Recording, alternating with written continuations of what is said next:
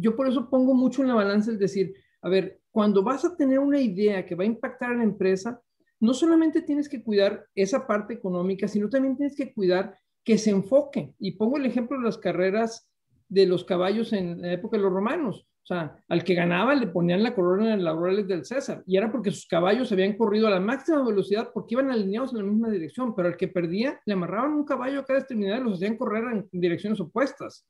Y eso te desmembraba.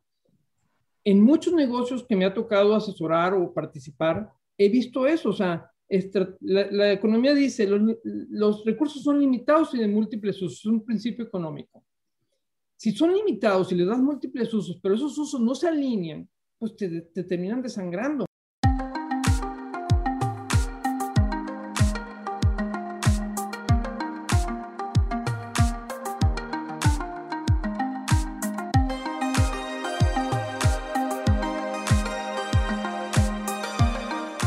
Hola, ¿qué tal? Bienvenidos al capítulo número 61 de Aterrizaje 307. Ya estamos en el sexto piso y ahora sí vamos a empezar a trepar al séptimo, Hernán.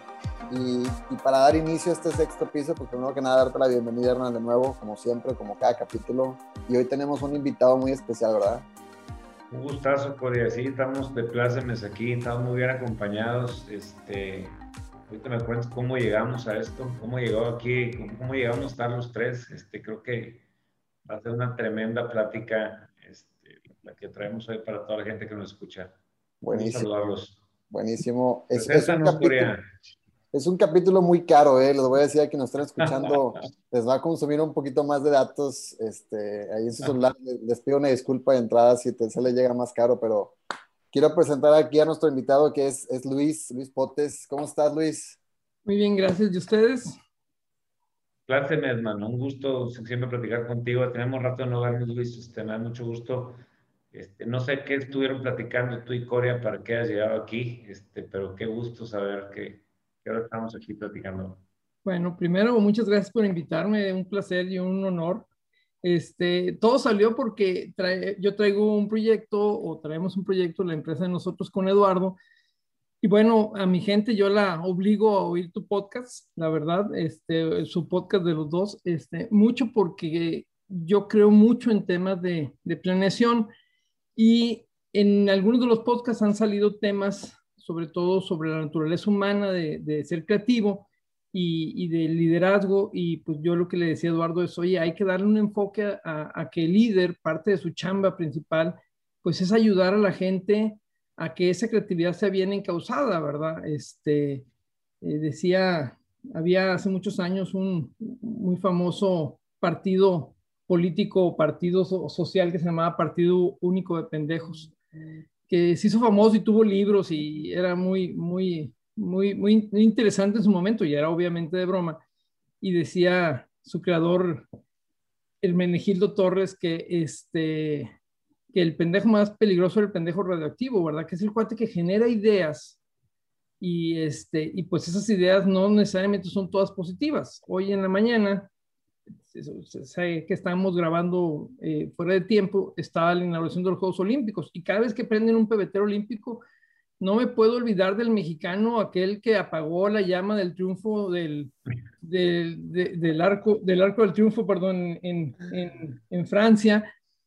Y dices, oye, de seguro ese cuate se creó, en su momento fue bien creativo para atinarle y hacer tristemente pipí sobre la llama, ¿verdad? Sí, claro. Pero, pero esa es una creatividad mal encausada, ¿verdad? O sea, a mí me da pena cada vez acordarme de que un mexicano hizo eso, ¿verdad?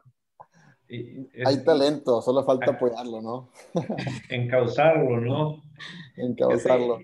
Yo, creo que, que, hablábamos en capítulos pasados, Corea Luis, eh, de, de, liderazgo y tenemos que decir en honor a la verdad que el ser humano es creativo. Entonces, el, el ser humano crea. Desde chiquito los niños juegan, lo hemos dicho muchas veces aquí, juegan y crean situaciones y las resuelven Creo también que por muchos años se, se, ha querido humanizar a las empresas, a que los líderes empresariales, los dueños de negocios como tú, entiendan que, que tienen personas y que son humanos y que se humanicen. Y, y yo no sé qué tanto se ha dejado de lado que los humanos entiendan que están en un negocio, no, no están en un, en un día de campo. Y los negocios no son creativos, los negocios son, son numéricos. Entonces, una cosa es que el líder permita y genere la creatividad. Pero otra vez que el que se le ocurre la idea creativa sepa venderla a su líder o que tú como líder le enseñes a tu gente que la idea hay que venderla. Y entonces la venta es, yo tengo la idea creativa y yo voy con mi líder, yo a ti líder te tengo que demostrar dónde va a impactar esta idea que traigo. Y tiene que impactar en uno de tres lados. O impacta numéricamente a la empresa generándole ingresos o ahorros, si lo quieres ver así muy simple, o impacta procesos haciendo eficiencia de tiempos, haciendo las cosas más rápido o menos complicadas, o impacta en el bienestar de los otros seres humanos.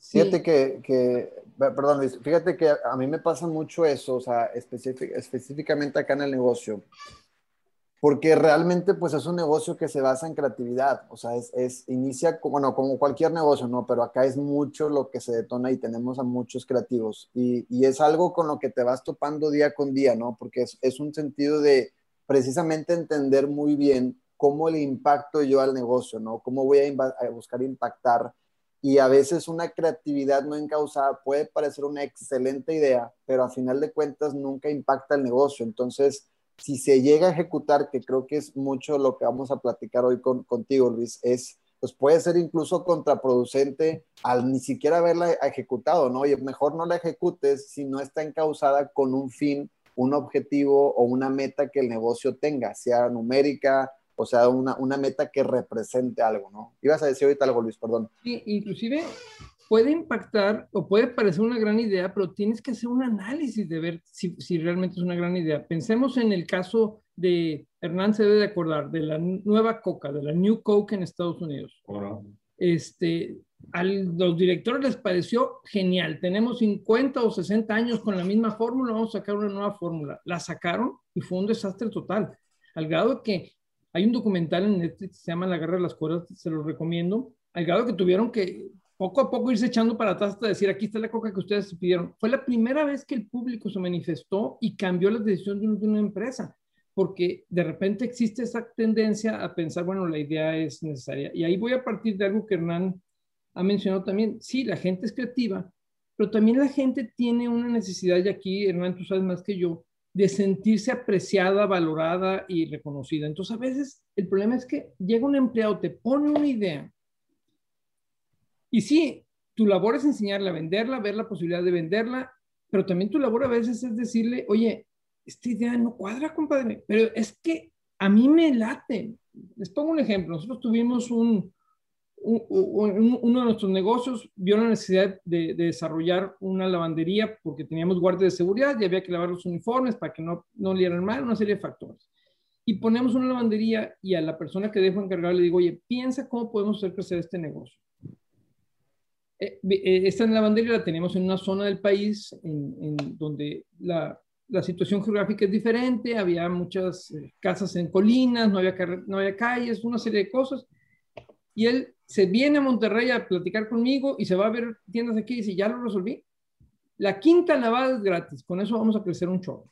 Y dije, con eso vamos a perder el 20% de nuestros ingresos. Y dicho y hecho, perdimos el 20% de nuestros ingresos. Por lógica por lógica, porque aquí en Monterrey, pues tú te mueves en carro a llevar tu ropa a lavar y si en un lugar te dan la quinta lavada gratis, a lo mejor prefieres caminar, andar en el carro un kilómetro más de hacerlo, pero cuando la gente en este lugar tenía que caminar cargando dos kilos de ropa, es el que le quede más cerquita. Entonces, la idea le pareció muy creativa, muy correcta, todo iba a, jalar muy bien y pues no, al final terminamos haciendo un análisis a ver cuáles, cuáles son las situaciones. Aquí la, la, orografía es esta, llueve mucho, la ropa no se seca, la gente por eso o, que nos, se quejaban mucho de nuestros guardias que olían mal, por eso huelen mal, por eso pusimos la lavandería. Oye, lo que hicimos fue crear puntos para recoger ropa y eso fue el éxito que nos, que nos iba a, que nos disparó esa, esa solución pero viene de un buen análisis de la situación, no solamente una idea. Hay un capítulo de ustedes que se llama este, de, aterrizaje, el de cómo se hace, Google te dice cómo. El problema es que a veces creemos que la solución que Google nos dice o que un amigo nos dice aplica a mí. Y a veces es, pues no, no, no, no, no aplica a mí. Yo quiero pensar, ahorita platicamos antes de entrar, los amigos de, de Elon Musk a lo mejor dicen, oye, le pregunto cómo le hizo, pero si no tengo el capital que él tiene, ningún negocio va a caminar como él lo arrancó, ¿verdad? Yo tengo que partir de mi realidad. Sí, creo que esa, esa parte es clave. O sea, al, día de hoy los, cualquier empresa, cualquier negocio, independientemente del tamaño, está montado en un modelo financiero que al día de hoy le funciona. Entonces, algo que yo encuentro muchas veces, y fíjate, aquí, aquí vamos, aquí me voy a salir tantito de la parte de la creatividad. Hay muchas pymes, Luis, hay, hay muchas pymes que con el fin de crecer se traen ejecutivos de triple A. Tengo un caso de un cliente que vendía botanas y se trajo un cuate de Pepsi que manejaba la parte de Frito Lay, de Sabritas. Y había un gran ejecutivo en Sabritas y se viene a esta empresa de botanas y empieza a querer implementar todo lo que aprendió acá, pero está en un modelo financiero que no funciona. Entonces, creo que al menos cualquier persona que se le ocurra una idea que quieras implementar en un negocio, tienes al menos que estimar dónde va a impactar. Que te voy a ir muy obsoleto con lo que voy a decir, y obsoleto y fue en el año 2019. Porque ah. me tocó una empresa que traía un tema a inicios, mediados, inicios mediados de 2019, mayo de 2019 chorro de huercos, como seis huercos ahí frustrados porque no hay home office. Digo, me oigo obsoleto porque ahorita ya está, ya, ¿verdad? Y que habían llevado ellos varias veces el caso a home office y que sus líderes estaban completamente renuentes al tema.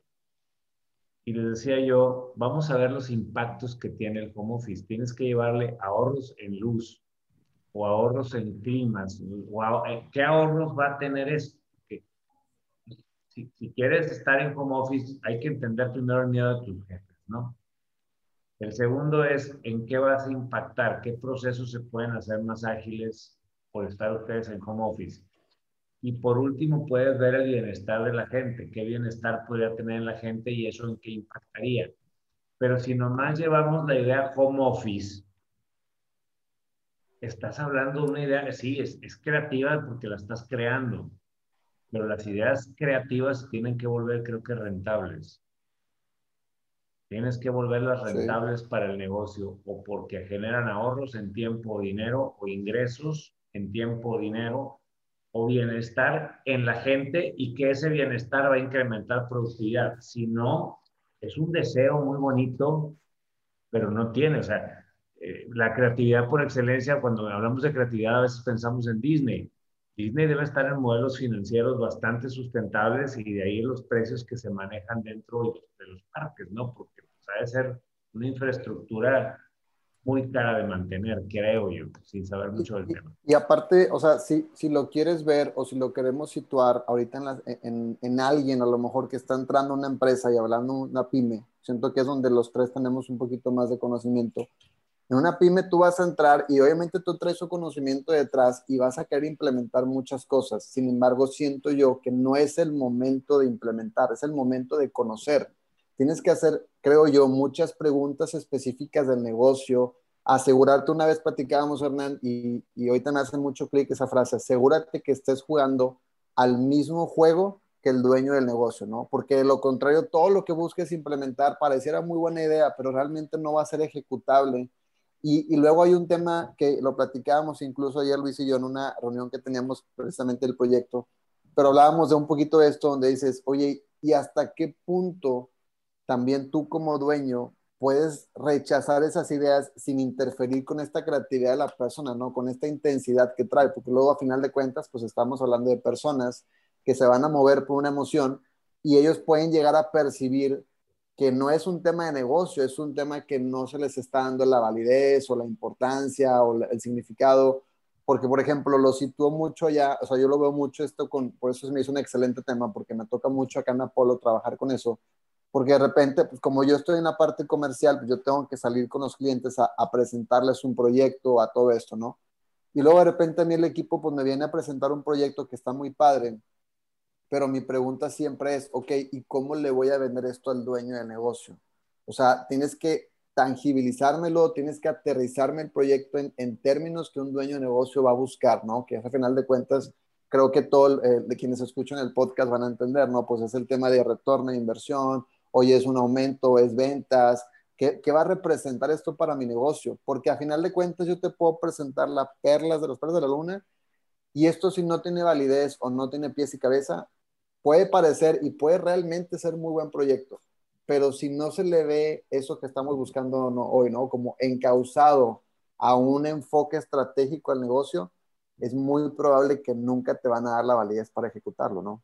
Yo inclusive iría un poquito más, como más profundo eh, en este sentido, Eduardo, porque creo que a veces pueden llegar inclusive con los números y demostrarte que el proyecto es viable, pero si tú tienes una dirección como empresa y no la cuidas, ahí pierdes el sentido. Voy a hablar de un tema en el que Hernán debe, debe conocer mucho porque el primer videoclub que yo conocí fue el de su papá.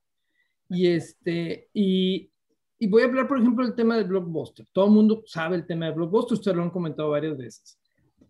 Estoy seguro que hubo un empleado creativo que en algún momento dijo, oye, no solamente hay que vender películas, hay que vender las palomitas para el micro y los chicles y luego empezaron a vender los pops y toda la serie de cosas que tú quieras. Y todo eso trajo un retorno para el negocio. A mi juicio, a mi juicio, y estoy haciendo un juicio personal, el gran problema de Blockbuster es que perdió de esencia que ellos habían sido innovadores. Así como el papá de Hernán en su momento fue innovador porque nadie se le había ocurrido poner un club de video, o sea, acaso te prestabas películas entre dos amigos, ¿verdad? Este, se les perdió ser innovadores y cuando llega eh, eh, Netflix a decirles, oye, aquí está esta idea, no, no va a jalar, porque ya estaban sentados, habían perdido una de las características que los había hecho grandes.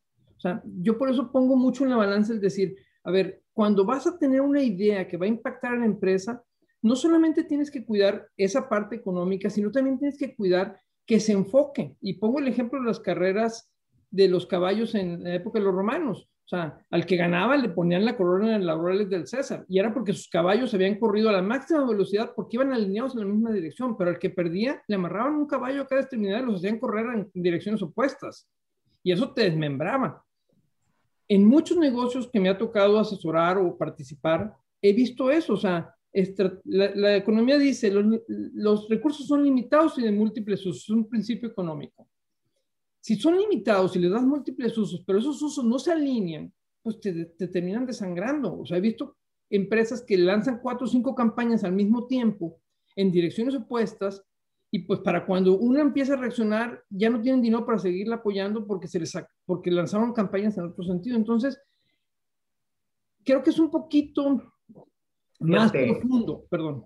No, me, me, encanta lo que dices. Te voy a platicar un caso que tuvimos el año pasado. Tú recordarás, por el, el, último integrante del equipo que, que, se fue. Bárbaro, claro que sí. Yo, yo recuerdo en, en el mes de noviembre, él llevaba un mes y medio con nosotros y le pregunté, ¿cómo te has sentido? Me decía, bien, me dice, digo, ¿alguna duda? Me dice, hay algo que no entiendo de ustedes. Digo, sí, dime. Y me decía, todas las ideas que de repente salen, ¿cuándo las ejecutan? Y le decía yo, ah, ok, digo, es que esas se tienen que ir a la trimestral. Eh, nuestro negocio se maneja por, por, por, trimestres. Cada trimestre tenemos de tres a cinco objetivos bastante claros, donde tenemos que enfocar el otro recurso que es el tiempo, Luis. Yo les decía, yo he estado en juntas de empresas AAA y de verdad nuestro nivel de juntas está por encima del nivel de esas empresas. El tema es que ahí esos seis personas tienen un séquito de 1.200 colaboradores para hacer para echar a andar las ideas que se les ocurren. Los pequeños negocios, no, le decía, nosotros tenemos muy claros tres a cinco objetivos que hay que lograr por trimestre. Todas las ideas que surjan durante el Inter, las escribes y las llevas a la trimestral. Nuestra próxima trimestral, le decía, es el 11 y 12, el 12 y 13 de, enero. Ese día van las ideas y ahí las vemos porque luego pasa que queremos abarcar todo. El tiempo es otro recurso limitado. ¿Sí me explico? Entonces, yo puedo emocionarme con una idea, y Luis que tú has tenido estos casos en tus empresas, gente que se emociona con una idea y pierde de vista el objetivo que tenemos. A estas alturas del partido ahorita, cualquier empresa seria, y no digo que los demás no lo sean, pero cualquier empresa que trabaja por resultados, su único objetivo tiene que estar tirando al 30 de septiembre. Al 30 de septiembre hay que lograr algo en uno, dos o tres indicadores. Todo lo demás que se nos ocurra se, se toma, se mete una urna. Creo que como líder, el que se sienta bien una persona o no, creo que es un tema de la persona, Luis, pero al menos sí tengo que reconocer, oye, con madre que me hayas traído una idea, ¿eh? llévatela a la, trimestral, llévatela al 30 de septiembre y la platicamos. Porque ahorita estamos en marcha. Es como si voy corriendo un maratón y me quieren dar publicidad de un maratón que se corre en seis meses. Espérame, ahorita, ahorita voy corriendo chingando. ahorita voy corriendo. Si quieres al final, ponme un stand y ahorita hablamos, ¿me explico? Porque ahorita voy, voy en lo que voy. No sé me explico. Sí, creo que eso es importante. Y, este, y la labor del líder a lo mejor también consiste en darse cuenta si llega un, un evento excepcional, pues tomarlo en, cuenta y verlo. Pongo el ejemplo de la película esta de Moneyball, que para mí es un súper ejemplo de, de, planeación, donde el cuate está bien consciente, o sea, el problema es bien claro. Yo tengo un presupuesto de ciento tantos millones de dólares y los Yankees tienen el 10 veces lo que yo tengo. ¿sí? Entonces, quiero ganar en ese juego, está bien difícil. Tengo que encontrar una manera. Yo ya un chavito, aquí esto se me hace muy valioso porque él no tiene la idea. Él sabe que hay un chavito que nadie lo pela, que, que dijo una idea y que nadie lo toman en cuenta así, y que es el Jonah Hill, y le llama y le dice, le dice, a ver, tú tienes una idea, voy a confiar en esto, porque el camino natural no jala, ¿sí? Y decide confiar en esa idea y tomar esa idea. Ahí es un caso excepcional de lo que, de lo que mencionas, Hernán. Creo que sí debes de estar bien enfocado y ese es uno de los problemas más fuertes que comúnmente vemos, esa falta de, de enfoque. Y este, y, y, habrá casos en los cuales podrás voltear a ver esa idea. El tema es que la gente tenga la capacidad o tú le hagas saber a tu gente que la idea no está tirada y que si un amigo, si un amigo de él tuvo una idea y esa idea sí la está tomando en cuenta, pues esa parte este, es porque la idea de alguna manera ah, va de acuerdo a lo que tú planeas o está de acuerdo a lo que tú planeas. Y fíjate, antes menciona otra característica innata del ser humano, que es la curiosidad. O sea, yo, yo, yo, o sea, creo que las cosas es, creo firmemente, lo hemos dicho aquí, yo, yo, yo creo firmemente en siempre estar en acción. Entonces, si te llega una idea, curiosamente la puedes explorar y preguntarle a la persona, a ver, güey, ¿cómo se te ocurrió? ¿Dónde crees que impactaría? ¿Y, y, qué más estás viendo? Oye, ¿y, ¿y, qué números financieramente crees que nos beneficiaría? Y vamos a pensar que te dice, híjole, pues es que a mí los números no se me dan. Hey, no, ¿A quién conoces que sí se le den aquí el equipo? Hay raza que se le dan los números dentro de tu misma empresa, si a ti no, se te dan. Claro, Fácil te sientas con la persona a explorar cómo él puede ver reflejado numéricamente tu idea creativa. Entonces, este Moneyball, ¿qué dijiste? Lo manda a llamar, seguramente le hace preguntas para ver qué trae en la cabeza este chavito. Entonces, la parte exploradora y la parte creativa se juntan. El problema es cuando nomás se me ocurre la idea y ya no la exploro más allá. Curiosamente no voy a ver qué más, qué más hay ahí, qué impactos hay. Yo, yo sí creo que curiosidad es muy bueno. Ahora, volteo a ver y digo, a ver, ¿quién la va a ejecutar? Estamos todos enfocados de aquí al 30 de septiembre en esto. Bueno, tráetela y la vemos para, para el siguiente trimestre. Este, gran parte, tú tienes una frase con todas las ideas y todos los problemas se ponen en marcha con una buena venta. O sea, finalmente las empresas, las, las, pymes, las medianas, en base a los ingresos, pues van soltando los recursos para poner en marcha toda la creatividad que la gente crea. Ahora, que, que yo, yo siempre he pensado algo desde un esquema personal y, y pues obviamente negocios también.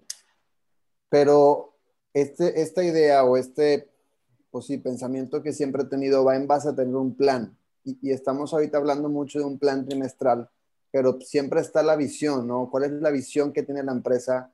y a veces no sé cómo lo ven ustedes, pero también siento que tiene que ver mucho qué tanto el líder o, tú, uno como líder, permea este plan, porque ahí es cuando desde ahí se, debe, se deben estar estableciendo ciertos fundamentos o bases para que la raza comience a generar ideas o tu equipo empiece a generar ideas, pero si nunca se permea un plan, porque también a veces puede pasar eso, ¿no? Y en las empresas chicas, pues incluso puede pasar más que las grandes porque no hay tantos procesos estandarizados entonces, a veces yo puedo asumir que todos estamos jugando el mismo juego, pero puede haber dos, tres güeyes de mi equipo que no lo están haciendo y, no por mala onda, sino porque no me he dado yo el tiempo de permear este plan, esta visión, el a dónde estoy viendo el negocio, eh, que, por qué el valor agregado de mi negocio es este valor agregado y por qué lo estamos vendiendo así. Porque luego de repente uno a veces se puede, pues puede sacarse onda, oye, ¿por qué tantas ideas sin pies sin cabeza? ¿Por qué no le están metiendo esta estrategia o todo esto? sea, a lo mejor si nos vamos un poquito más atrás, es porque a lo mejor si te sentaras y entendieras bien cuál es la visión que ellos tienen de la empresa, pues te dieras cuenta que no están jugando al mismo juego por dos o tres cositas, ¿no? No sé si les ha pasado algo similar o cómo lo vean ustedes. Yo creo que eso es sumamente común y ahí hay varios problemas, ¿verdad? O sea, uno es que el líder no vende el plan, pero el otro es también una, una cuestión de, de, de pues ahora sí que me voy a ir a los primeros capítulos del cerebro, el cerebro, eh, ¿cómo se llama? El reptiliano y el, y el del confort, donde, donde la persona dice, oye, no, no me saques de mi zona de confort, o sea, sí estamos bien, o sea, yo recibo mi sueldo cada, cada quincena y, y lo que tú propones es más trabajo y no lo entiendo. Este, en, volviendo al ejemplo de la película Moneyball, hay un momento en el cual el líder de los reclutadores se enfrenta al Brad Pitt y le dice, es que quieres cambiar algo que no se puede cambiar, así ha sido siempre el béisbol y así se hará siempre. Y le dice el Brad Pitt, tú vas con la gente y le dices, yo sé que tu hijo es bueno porque yo me dedico a esto, yo sé, yo sé, yo sé, y no sabes. Y la verdad es que no sabes. Y no, y no sabía.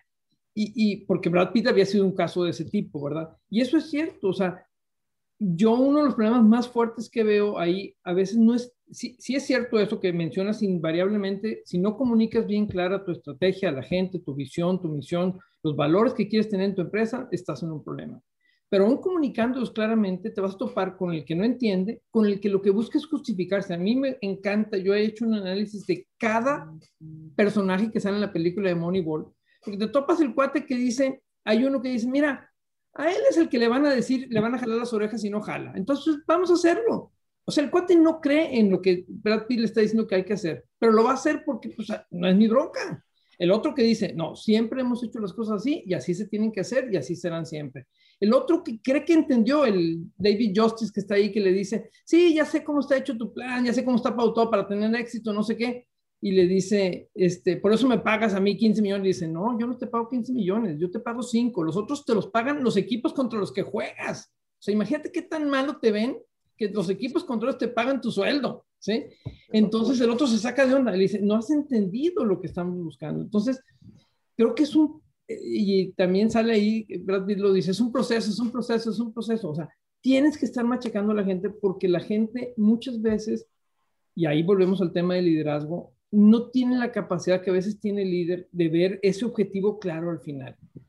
Yo sí me topo mucho con eso, con una resistencia al cambio, con una incomprensión y a veces esa flojera de comprender. O sea, ¿sabes qué? No te entiendo, pero te voy a seguir la corriente. O sea, y, y, eso, eso afecta mucho. Y ahí creo que es un trabajo que tiene que ver con esa parte de los primeros capítulos que, que tengo amigos que siguen oyendo una y otra vez de los cerebros Fíjate, sí creo que es algo natural que alguien no entienda hacia dónde va el negocio.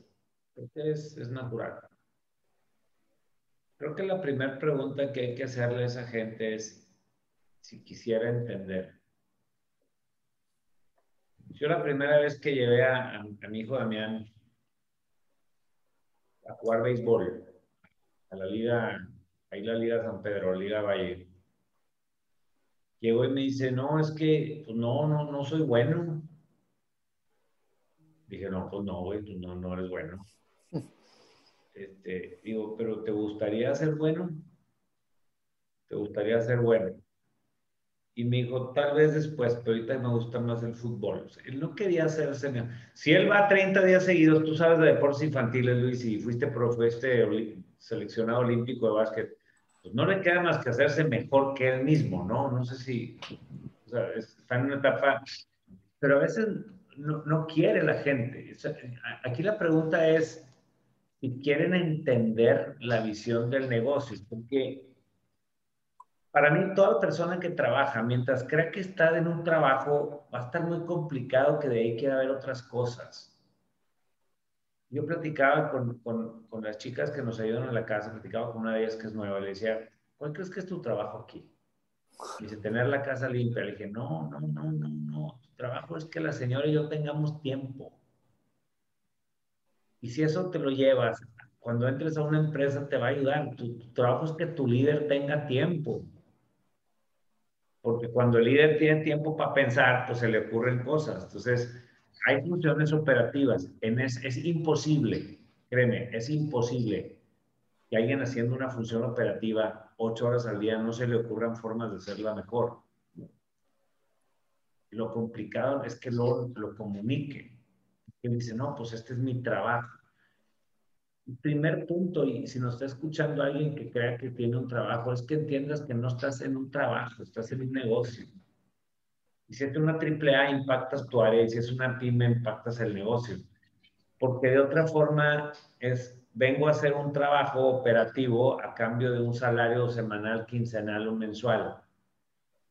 Y eso es muy complicado que, que te lleve a la satisfacción que como ser humano tiene. Le llaman trabajos matalmas, porque el ser humano es curioso y el ser humano es creativo. Entonces, difícilmente, si no estás proponiendo, si no estás ideando nuevas formas de hacerlo, vas a sentir que no estás funcionando para lo que fuiste hecho. Y ahí no me puedo meter porque pues, yo no participé en el diseño de cómo esta especie funciona. Sí, sí, sí, sí, estoy, estoy, estoy muy de acuerdo. O sea, ahora, tenemos un capítulo también que se llama, estamos promocionando mucho los capítulos de aterrizaje para quienes apenas su primer capítulo ya vayan escuchando todos, ¿eh? Pero tenemos uno que se llama, hay piezas que es mejor reemplazarlas, ¿no, Sí.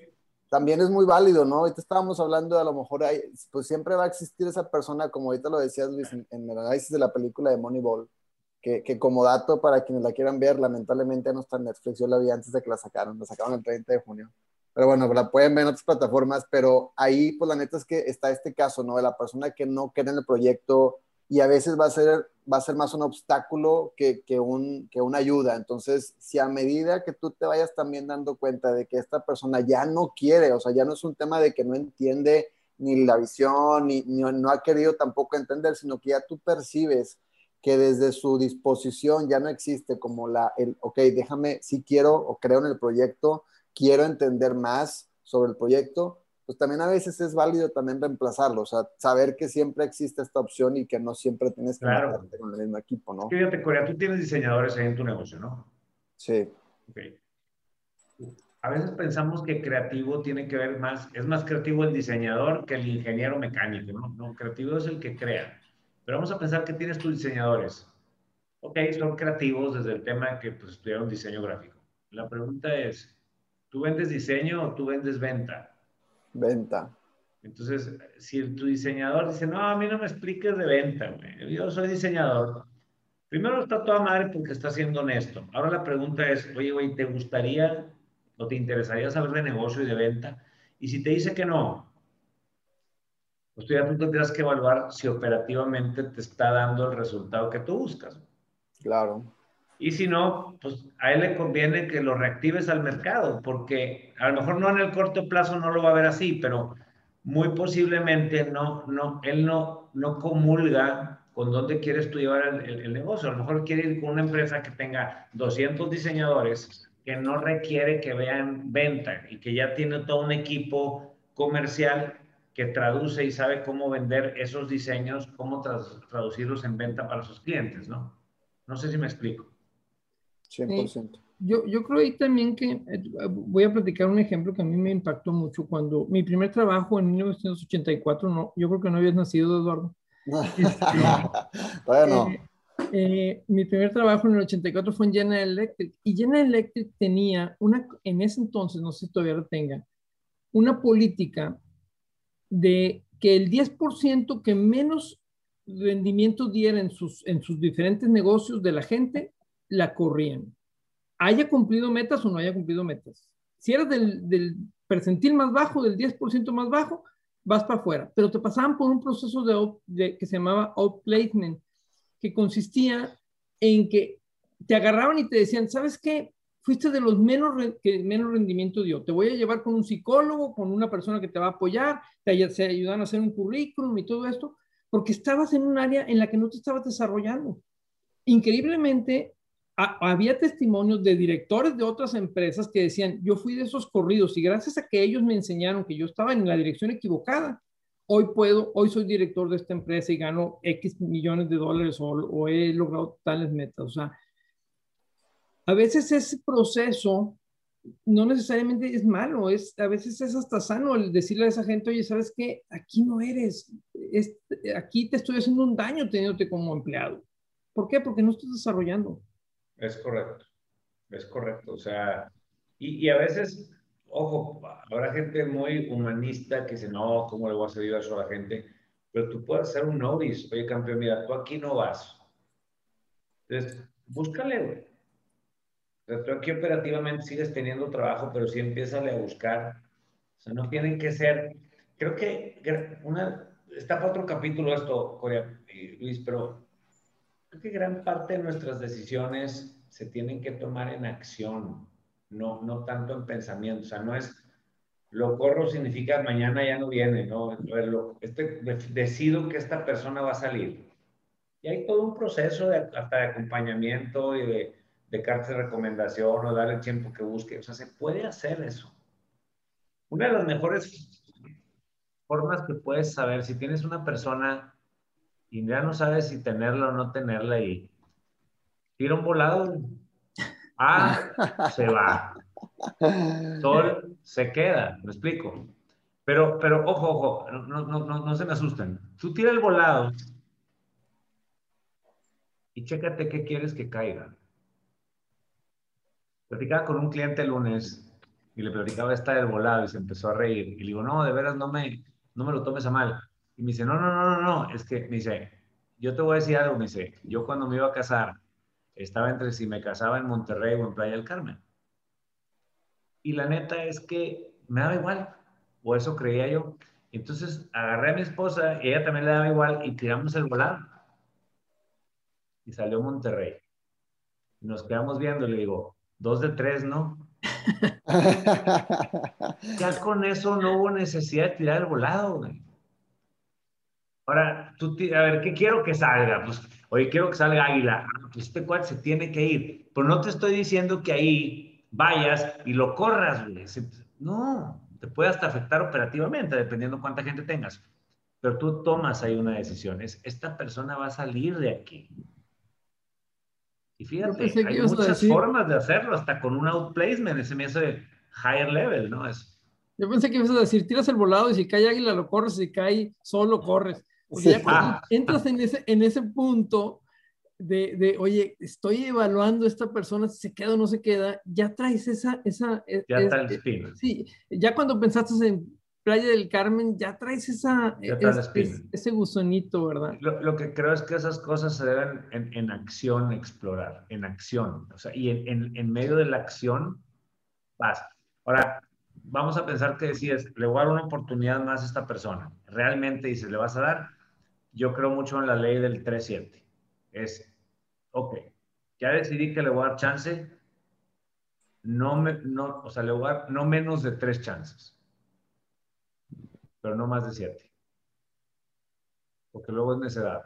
Y eso de que la perseverancia todo lo da, no, no todo. O sea, creo que hay necedades también. Creo que 3-7, ahora si no te gusta el 3-7, pues le pones 2-8 o 4-10, no sé pero sí tienen que haber no menos de tantas veces, pero no más de tantas. Yo recuerdo cuando enseñé a mis hijos a andar en bici, los primeros dos, a los tres y cuatro días ya andaban. La otra ya después del séptimo día que no podía, le digo, ¿sabes qué? Todavía no. ya estaban todos golpeados sus espinillas ahí con los pedales. Tú, tú ya no, luego lo vemos, me explico, porque ya más de siete días para aprender en bici, según yo, ya, ya se salió de los parámetros. Claro, claro. Y a veces es bueno hacer esas pausas. Ahora, si tú quieres decir, no, es que, ok, yo voy a empezar a dar ideas a, a mi jefe, si tomaste esa decisión, no menos de tres, no más de siete. O sea, las primeras no, síguele. Ya cuando siete veces te, te, diga que no seguidas, posiblemente no quieres trabajar con alguien así. A menos que te explique por qué no. Que te tiene que enseñar por qué no, qué le está faltando. Y es momento en que le puedes decir, mire patrón, o mire líder, o mire jefe, yo estoy seguro que esto es una gran idea. Pero hay algo a lo mejor que no estoy logrando que usted vea. Que no me ayude y la creamos. O, o, no estoy viendo algo que usted está viendo, ¿verdad? Exacto. exacto. O sea, o no lo logro o no lo veo, pero, pero pues dicen que hasta dos cabezas piensan mejor que una frase coloquial, ¿no? Pero entonces nos hacemos co-creadores de la idea. Yo estoy eh, completamente en esa idea, este, siempre insisto, eh, en función no solamente de la parte trimestral, sino de, de esa visión de la empresa, decir, oye, a ver, ¿cómo la vas a alinear? Porque yo de veras, eh, inclusive le platicaba a Eduardo en temas que son aparte de negocio, en un, en un grupo que estoy, que trabajamos con matrimonios, este, de repente ves ideas que dices, oye, tienen las mejores intenciones. Mi mamá decía, el camino al infierno está empedrado de buenas intenciones. Tiene las mejores intenciones, pero no lo lleva a la dirección correcta. Y esa parte es como que a veces la más difícil porque la persona, insisto, esto no me pagas ni nada, es, una, es, es un servicio. La gente tiene las mejores intenciones, pero si no trae la dirección correcta, a veces, pues te desmiembra. Volvemos al ejemplo de los caballos, ¿verdad? Me estás quitando recursos, me estás haciendo gastar mi tiempo, mi esfuerzo en una idea que no es productiva o que no va en la dirección que queremos ir, ¿verdad? Correcto, correcto. Buen tema, buen tema. Muy bueno, muy, muy bueno. ¿Con, ¿Con, qué les gustaría? Me gustaría escuchar mucho el cierre de Luis. ¿Con qué cerraría, Luis? A ver, ¿Qué cerraría, Luis? yo, yo, cerraría con el tema de decir, seamos muy conscientes de la necesidad de tener una, una estrategia, una planeación estratégica que nos permita llegar. En esa planeación donde valoremos quiénes somos, dónde estamos, qué hay afuera, con quién competimos. lo más completa que puedas tener esa planeación es lo más certero que te va a decir que tus ideas van en la dirección correcta si simplemente copias ideas o ves que a alguien le funciona una idea y la quieres replicar, hijo, estás en un serio riesgo de no ser Elon Musk y que no tener el dinero para lanzar cohetes al espacio, ¿verdad? De acuerdo. Tú, mi Hernán, ¿con qué cierras? Yo, yo le hablaría ahora a los que se les ocurrió la idea, o sea, parte de que, o sea, parte desde el lugar de que si se te ocurrió una idea la tienes que vender. Entonces, eh, para venderla, tienes que comunicar el impacto de la idea.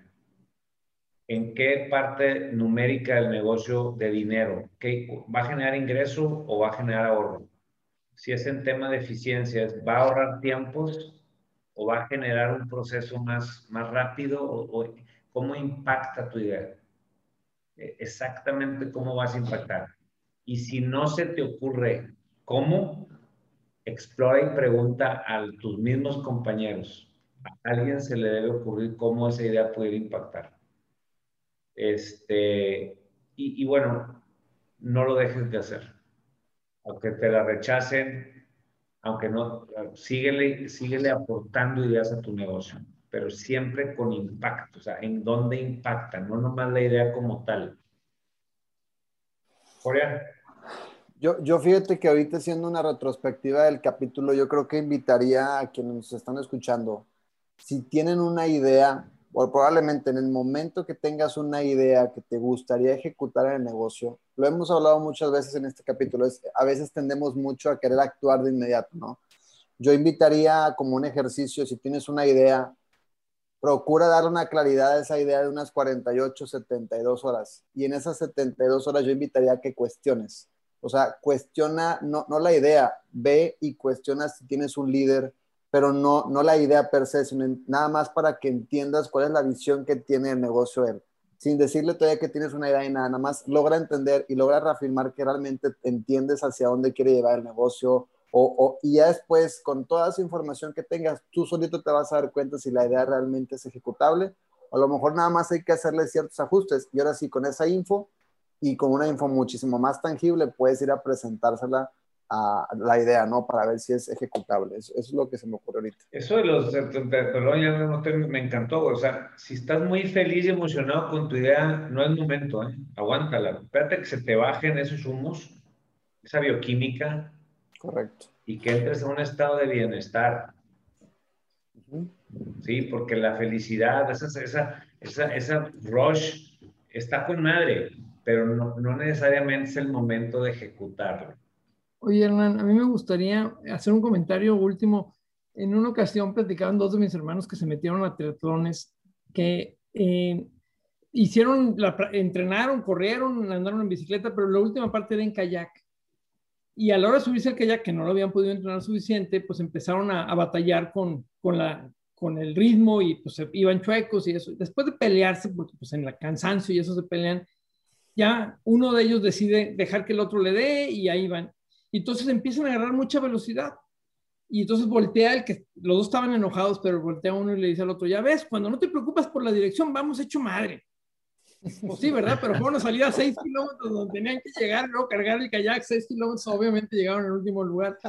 Pero esa es una parte quizás con la que yo cerraría también de decirte, pues cuida la dirección porque pues puedes ir hecho madre en la dirección, pero si no es la dirección correcta, ya vale madre, Correcto, buenísimo, buenísimo. Cierre, buenísimo. Pues bueno, agradecerles por escuchar una vez más este capítulo. Insisto, les pido una disculpa porque les va a salir más caro de lo normal.